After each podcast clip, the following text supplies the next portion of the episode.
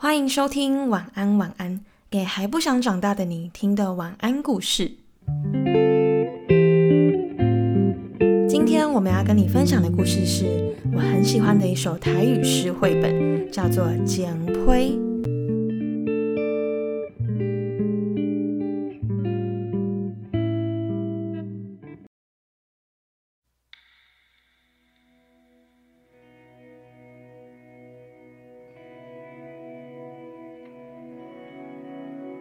袂记你经过偌济秋冬，阮才会当来到遮，斟酌看到你的耳甲嘴、鼻仔甲目睭。你嘛点点看到阮，阮想要互你看到我的心白，也阁有坦白的灵魂。云的目屎，一点一滴，大海拢想要了解。为娘为着一个好对象，初一消散，十五八满，全部对着后步行，日日夜夜。阮学因有戆人的理想，只是分比谁搁较知影大海心内咸涩。只要为娘半暝的等候，头前的人就会对咧后壁行。用你讲过的言语，每一世人的名字，变做会唱歌的长头鬃。乌色的衬衫着旧色水，踏伫你的身躯，毋管有介意无介意，先莫讲出嘴。骹面顶有你的脚印，肩胛头是手指，风声带来消息。毋管何时，你拢一个人来来去去，还袂笑，阮就先欢喜。看起来平静无害，看起来永远孤长。空虚的时间看会清，看袂破心情。嘛毋知亲像阮即款的存在，敢会替流行？我的皮肉，我的喜欢。我的神经丛，我的内脏，我的血水，我的生殖器，我的眼神、声喉、姿势、脚印、思想、记忆、感受、愿望、喘气、表情、知识、烦恼，掺一点点仔光，进入我，变成你。准备，若毋是你爱我，我嘛爱你。配写到遮，煞袂记你介绍阮家己。我较早是一张书啊，即马是一本册。互阮缀你去，互阮踮伫你的身躯边，住伫你的心内面。嗨，大家！哦，对好，我要来欢迎我今天的特别来宾。Hello。好，今天好像完全没有惊喜，是我们的学生代表本人。为什么要说他今天特别来宾呢？因为这集呢是我们两个没有事先讨论好脚本，就没有讨论好要说什么故事。对我完全不知道现在要干嘛。对，因为书是我选的，然后我就有点想要来找他聊聊这个绘本跟这个充满爱的故事。那所以如果今天我乱讲话，或是我没话讲，要体谅我。对，大家就多多体谅他。就是呢，大概在上个月的世界母语日的时候。然后我们就有在 Clubhouse 开一个房间，用台语跟大家聊这本绘本，还有关于告白的故事，告白的三三部曲这样。然后今天就想说，哎，那这个故事我真的蛮喜欢的，就来跟你聊聊，因为你其实没有看过嘛。对，因为刚好那时候我没有在那个小房间里面，小房间里面跟着聊，嗯，所以我现在完全是空白的状态。好，我要直接使用破题法，他没有出现在我刚刚念的故事内容里面，可是他的书腰上写了一段超美的话。然后他用台语的话呢是这样念的，他是说：“他说有人对你表白，唔管介意不介意，请好好对待，因为迄是一条经过千山万水，才会来到你面头前的路。”嗯，听得懂台语的人应该就听得懂。那如果听不懂的呢，我来帮你翻译一下。他说：“表白从来不是本能，如果有人对你表白，无论喜欢不喜欢，请要善待，因为那是一条经历千山万水才能来到你面前的路。”哇！我们的来宾觉得这段话如何？我觉得很有感，因为我是暗恋专业户，就是笑死。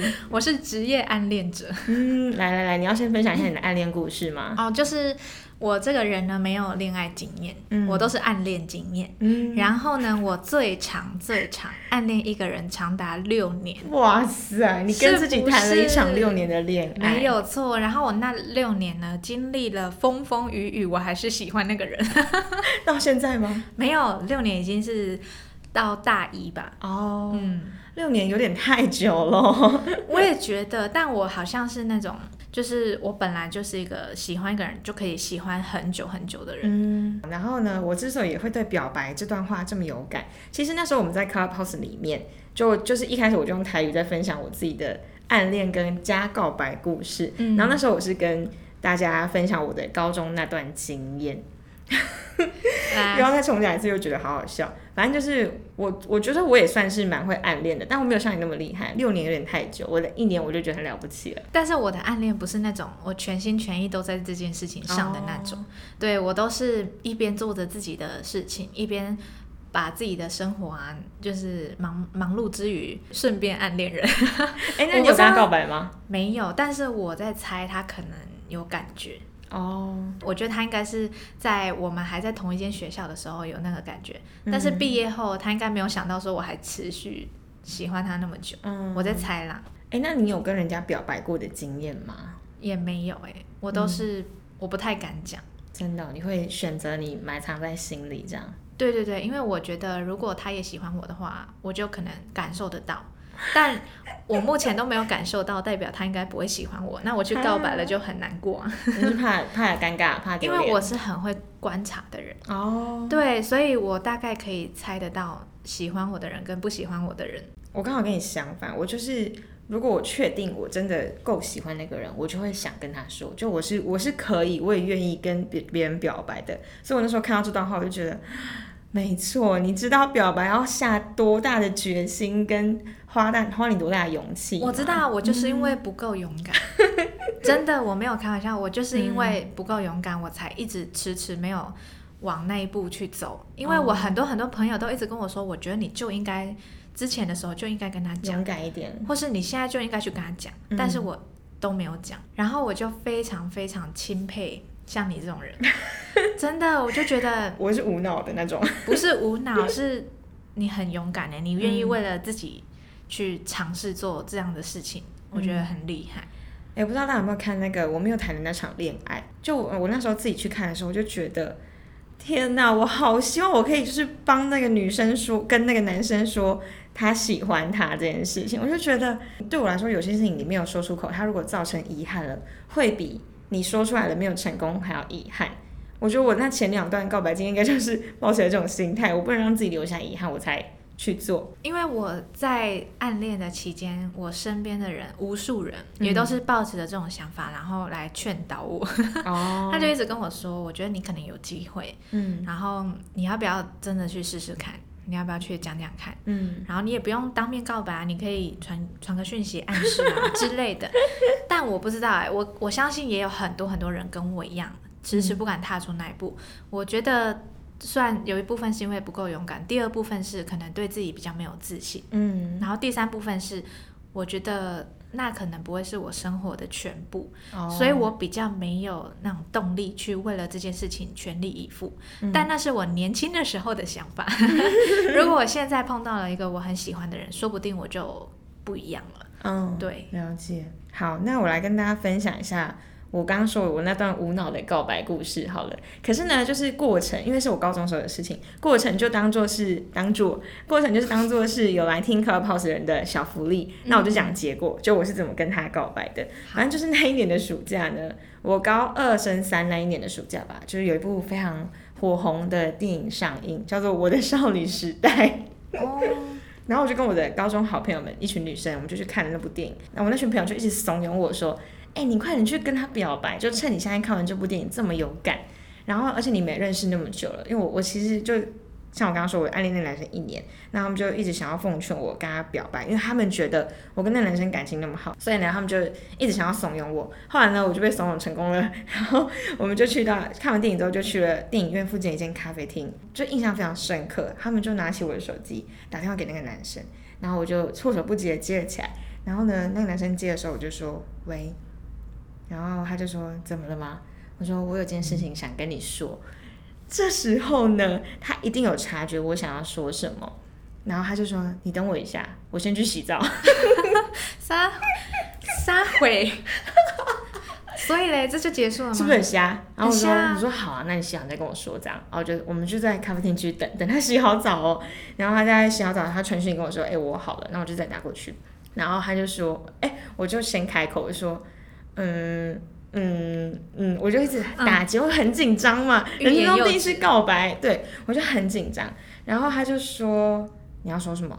然后我说呃，我 我还是一直打结哦。然后我就说，嗯，你你你有猜到我大概想要说什么吗？这样他说嗯，我我感觉得到，他就这样跟我讲。然后我就说嗯，那大概就是你想的那样，就是我喜欢你很久了。哇，你真的很棒哎！好好笑，现在讲起来觉得天哪，高中少女的情怀。然后他就说，嗯，接下来就像刚刚那样一片寂静。他说，嗯，那我说，嗯，那所以呢，这样，然后他就说，没没有啊，可是我觉得我比较喜欢我们当朋友的那个感觉。就他就这样回应我，然后我就说，嗯，我也是，我说我也很喜欢我们当朋友的那个感觉，这样。然后呢，我想先讲一个前提，就是在我跟他告白的前一个礼拜吧，还是什么时候，我们就是有我们有去吃饭，然后他跟我说有个女生跟他表白，但是呢，他觉得很尴尬，他当下就直接跑掉这样，然后他就说他就没有再跟那个女生联络，我就跟他说你这样很坏、然后他就说没有啊，也不知道要怎么再继续联络这样，所以在我跟他告白，然后他跟我说他比较喜欢我们当朋友那个状态的当下，我好像有安慰一点。就比起他直接挂电话来说，对，我就好就好像好吧，至少看在我是你那么好的朋友份上，你还是有善待我一点的。可是呢，这都不是重点，是事后。就是他不是说他喜欢我们当朋友这个状态，然后反正我们就大概在小聊一下天之后就挂电话，然后呢，就是过没多久，因为是暑假嘛，可是开学应该说在暑假那段期间就变得很少聊天，可是开学之后那个转变极之大。记得八月份好像就有上舒服吧，反正就是在学校的时候，他都会完全避开我的眼神，就他不敢跟我有什么眼神接触，就变成是有点像是就没有再跟我联络。然后后来呢，他就交女朋友了。撒回，真的，他交女朋友之后，我们就关系就降到冰点，就几乎完全没有再联系这样。可是我们原本的关系是，就是真的是很好那种朋友，就每天都在聊天的那种。就即使我对他没有好感，或是他没有对我好感，我们都还是很好的朋友。但就变成是陌生人的状态，然后还给我交女朋友，哎、我发现我刚刚发出了很很不适合播出来的。你，说瞎回吗？对，不会啊，我觉得那个很很真诚呢。哎、而且你刚刚那段打电话的经验，我就是身临其境，真然后我就回想起，其实我有曾经有进一步想要，要跟人家告白，就我刚刚说我喜欢六年的那个男生，嗯。然后因为反正我觉得某一次我可能搭火车去某个地方，他在那个那个市区吧，嗯。然后那一天好像我没有交通工具可以回去，然后又超级晚，嗯，然后我就想说，不然我来打电话给他看看，哇，因为因为那时候好像有在聊天，嗯。然后我就打了，我就说，哎、那个我现在要到哪里了？你如果刚好有空的话，可不可以来接我一下？哇，然后你知道吗？我在打电话前，我还 call 我的好朋友，我就说，哎、你觉得这样可以吗？嗯就我是生性胆小，嗯然后内向害羞，然后，然后，然后我就确认过后，我就打了。然后讲完之后，我还是，你知道我手都在抖哦，因为我真的超害怕。我不知道为什么，我就是我本来就很容易紧张，你也知道。然后我那时候在火车上，我就觉得很恐怖。如果，然后他是说好啊，那他十分钟后出门之类的。然后结果你知道我就怎么样吗？我后来不知道哪根筋不对哦，我就因为那一天是雨非常大啦，嗯我可能也是想说，还是不要那么麻烦人家好了，因为他如果要骑机车过来，嗯雨又超大，所以后来我就过了两分钟后，我又打电话说：“哎、你出门了吗？”他说：“还没耶，快要出门了。”我说：“哎、还是算了啦，雨好大哦，我我自己搭计程车就好。嗯”然后他那时候还问我说：“你确定吗？”我说：“嗯，确定。好可惜哦。可是因为我我觉得那个时候，我不知道哎，我可能就觉得，第一是我真的蛮紧张的，哦，第二是我觉得雨那么大，好像不安全不。安全，对啊，而且那时候好像我们那个年纪好像都才刚有机车驾照，嗯我觉得这样好危险，然后我就想说算了，但是现在想起来就觉得那个讲电话的那种很紧张的感觉，对对对对对，但现在就没有喜欢那个人，哎、真的不是，我觉得真的要有喜欢的人才可以感受到那种内心激动的感觉。现在就是心如止水。对啊，我现在也是完全就还 还遇不到，嗯，刚刚不是分享那段话里面有讲说，跟你表白的人你要好好善待嘛。我嗯我真的是到后来自己经历了这种，我我先补充一下为什么要这样讲哈，我觉得我就是现世报，我才会就是那个男生才会这样对我，就我们后来不是朋友这件关系。我小时候人生中第一次被告白是国小六年级的时候，然后那时候超好笑，就放学回家骑脚踏车，然后就是三个好朋友在那边聊天，我的其中一个男生朋友就问我另外一个男生朋友说，哎、班上你有没有喜欢的人啊？这样。就大家就是在那边开玩笑互问，然后问问问问，突然骑在我旁边的男生就回答说：“哦，有啊。”别人就在逼问他说是谁，然后就突然说：“呃，就我隔壁这个。”然后我就被我就被吓傻，我就我就赶快飙车骑走，骑回家这样。然后后来回家之后呢，那好死不死那男生还坐我隔壁，所以我到学校之后我就跟他划清界限，就说。不要靠近我这样，就我就觉得我那时候一定是自作孽，然后导致我现在就是遭受到报应。你说斩断自己的桃花这样子，也不是，就是一定是我没有好好善待别人，所以我后来我的、哦我的告白没有被好好善待。可是小时候就不懂啊，真的，我现在回想起来，我都觉得啊，如果时光可以重来，我一定好好跟他说，谢谢你的喜欢，就即使我不喜欢你，但谢谢你。哦，我这辈子被告白两次，嗯。然后第一次是国中的时候，嗯。我就觉得其实我好像也没有到善待，但我也没有，就我觉得我很平淡欸。嗯，就那个国中的那个，我就知道他可能是爱玩，然后我就说哦是哦，他说对啊，然后就说、可是。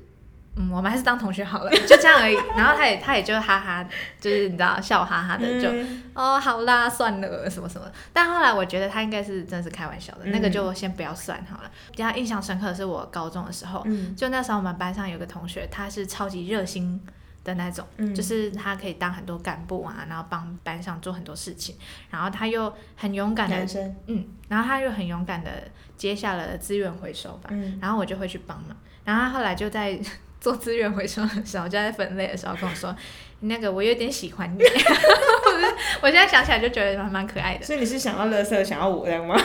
为什么要在资源回收没有，因？为因为可能那时候是我们两个会一起，只有我们两个这样子，然后就帮忙这样。好可爱哦。然后可是因为我也不喜欢人家，所以我就说，哦，嗯还是算了。我有点忘记我讲什么，但我后来还是跟他是蛮好的嗯，朋友这。样很好啊。对啦，所以我其实比较少有那种好像别人跟我告白亏欠人家的那种感觉，毕竟我也才被告白两次。两哎、次我第二次被告白的时候也是国中的时候，那对方还写一首情诗给我，我还把它丢掉，我觉得好可怕。你说我是不是现世报？哎、你如果没有丢掉，你就可以，你知道出一本绘本。哎、真的，我就就是我自己的情批有没有？别人写叫情诗情给我、哎，好好，我还我就我觉得我对《情批》这本书还有一个执念，就是我觉得用文字来告白这件事情很浪漫。就以前高中或是大学的时候，都会跟朋友讨论说，哎、你希望被用什么方式告白？我通常都会说情书，就是很老派又很浪漫。你没有看过李维京的《老派约会之必要》？嗯，它里面所描述的不要用手机什么约对对我，对那么就是你要约我用老派的方式约我，对，你要约我第三次嗯什么的，我就觉得真的你要慢慢来才有那种，对啊，我我也喜欢那一种。但现在的社会好像比较少有人写情书现，在都很快，你看，连像我们用交友软体，就是看不顺眼就划掉，不想回就不回，连我们自己都那么快了。哎、交友软体真的是我也是有重重关卡到现在，你说我们一开始，对我们两个都是一开始超抗拒用交超不友软体，敢用的。我想说这是什么鬼啊？但现在那对，其实我们今天还有一个要点，就是想跟大家分享交友软体这件事情。哦，那开始吧。对，因为就是我们现在都有在用交友软体，然后我们我们好像是上礼拜吧，上礼拜吃饭的时候，就突然跟对方分享说，哎、我最近在用什么什么什么城什么城市，你要不要用一下这样？然后就惊觉发现对方也用了另外一个城市，嗯，就我而言，我一开始就像你讲的，对交友软体这件事情非常抗拒。嗯，我觉得它有一定的危险性，然后上面就是你知道，大家的照片也不一定是真的啊，嗯。然后感觉就有很多陷阱，而且我又是需要非常长时间才可以慢慢培养出感情的人，嗯。我不是那种一见钟情派的，所以对于那种只看照片然后就决定自己适不适合的那种东西，我其实完全不抱有信任的那种想法。嗯，对，所以一开始我完全就是没什么感觉啊，然后也不会去尝试，我也不会去批评它啦，但是我就是不会使用。你就自己没有去用而已。，对，然后后来是我身边的朋友一个一个，就是经过了交友软体之后，找到了蛮适合的人，而且是那种我真的觉得还蛮适合的。对，就好像真的认真去使用它的话，应该用一下。对对对。然后后来我就好像是今年的暑假吧，嗯，我就某一天晚上，年暑假还没到啦，哎，去年去年暑假。哎寒假啦，哦，寒假，寒假的时候就几个月以前，嗯。我就在我朋友家，我就想说好无聊，那就来下载一下吧。因为那时候我才刚跟我一个很好的朋友见面，他也是用了交友软体之后交到了现在的男朋友，嗯，然后我就开始认真的使用，我还认真的打字节哦，然后终于开始用了，我滑没多久就滑到我我认识的人，因为他那种好像是会算你现在周遭，对，就定位，超可怕！我我一看到那个我就吓到，然后我还啊了一声，然后把手机丢掉，然 后然后我就下一秒我就注销账号，就等于我花了十分钟在写我的字界，很认真啊，然后挑照片什么的，结果用了两分钟我就注销账号。我还记得我那时候下载的是欧米，哦，我没有用对对对，那是我朋友推荐我用，嗯，然后我就吓烂了，而且你知道照片就 照片就很真实的呈现在我面前，我就觉得。太可怕了，太赤裸了真的嗯太赤裸，我就整个吓歪裂，我就删掉。吓歪裂，对，就是吓到歪掉又裂掉。笑死了。然后呢，就过了很久，直到上个礼拜，嗯我就跟我朋友就是吃饭的时候，他们就发现了一个新的软体，然后那那个软体呢，它的照片是模糊的，嗯。你必须跟他聊一段时间之后，才会慢慢解锁照片，嗯，就是他会二十五趴、五十趴、七十五趴到完全解锁，就连我现在使用到现在大概一个礼拜吧。就是照片也都对啊，都都在二十五趴那边，哦，但是我就觉得很安心，嗯因为我就算刚开始聊觉得不太合，然后就没有聊下去了，他也不知道我长怎样。嗯然后我也可以，它上面有很多标签，可以把自己的兴趣啊，还有个性都放到上面，嗯那就可以去看看这个人的兴趣有没有跟你符合，你就可以跟他有话题。所以我觉得好像是用户体验蛮好的。那这样还不错。我一开始抗拒交友软体的原因，只是因为我这个人很容易厌烦，嗯，就是我只要用超过一天，然后我都觉得没有看到顺眼的，我就会失去兴趣，这样就不想用。然后尤其是我很难单靠文字，因为我觉得连我自己我在手机上回讯息都是很没有温度的人，所以我也感受不到别人手机上的温度。我比较喜欢面对面相处的那种感觉，所以交友软体对我来说，我觉得不算那么理想的一个选择吧。但你知道，你就知道现在工作场合你很难再认识别人，不像你学生的时候你会有社团或是有各种嗯活动。当然你出社会之后你还是可以啊，去参加一种外面的各种工作坊之类的，可是就是机会相对于。在学的时候少很多，嗯所以想说，啊好吧，那最近就在下载回来用一下，因为以前大学的时候也会有，也会跟室友一起用，嗯，然后现在用我还是觉得，天哪，这怎么这么无聊？就 可是我觉得你推荐的那个我还蛮有兴趣的，可能等我这个就是真的用厌烦了之后，我再来下载新的。但我觉得刚开始聊，当然会经过一定的尬聊时间。嗯，就你还在摸索对方的兴趣是什么。然后像我现在聊一聊，也没什么特别的感受，嗯，就是就就只是聊，而且我其实有点忙，嗯所以我都是每天只回一次讯息。哦，这样很好。对啊，但是我就是在上面发现了一些可以当朋友的，就兴趣非常符合啊。嗯，然后例如也会听听 podcast，然后也会登山啊之类的。嗯我就觉得好像在上面都认识人，那你也知道我读的是幼教系，基本上没什么机会可以遇到男生。对，所以我就觉得用户体验蛮好的，就跟上一次的经验比，上一次真的是下载不到一个小时，我就我就注销账号。嗯，然后我之前也有抽过卡友，但是有过比较不好的经验。你说 D 卡的吗？对啊，哦，就我们有在用。嗯，就可能后来因为工作关系就认识了卡友，然后就觉得嗯还好，后来我就也没有再抽卡友。哎、我觉得就是换个心态想之后，用交友软体的感觉真的会差很多。就是像你刚刚讲的，你就当做去上面认识新的朋友，因为像我现在下载这个叫 Bumble，应该是这样念吧。反正它就是可以选择一个模式，你是单纯上来认识朋友的，你不是想要谈恋爱或什么。我觉得选择那个模式就让我觉得很轻松，因为上面会有女生也会有男生，那我就是可以看有共同兴趣的人，然后我就看想要跟他聊什么这样。因为像我最近就有划到一个女生，然后她就是可以跟她聊底片，因为她就是底片大师，我就可以跟她请教。哇，我觉得这样也很好，就这样对我来说，交友软体才有它快乐意义。不然，如果一直看到一些莫名的、无意义的那种男生照片，会觉得，嗯，好，你你好了吗？你够了没？对你够了没？对啊，我觉得这就是关乎于自己适合什么样的，就是你适合什么样的功能。像我就是比较缺乏安全感，嗯所以我适合这种照片一开始看不到的，嗯，然后他也不会知道我长怎样，就是不会有那种嗯外貌协会，嗯，或者是你刚跟他聊天，他就知道你的长相，我觉得很恐怖。真的一个陌生人，就我们还是陌生人的阶段，你就知道我的长相，然后你就可以跟我讲话，我就觉得有点恐怖。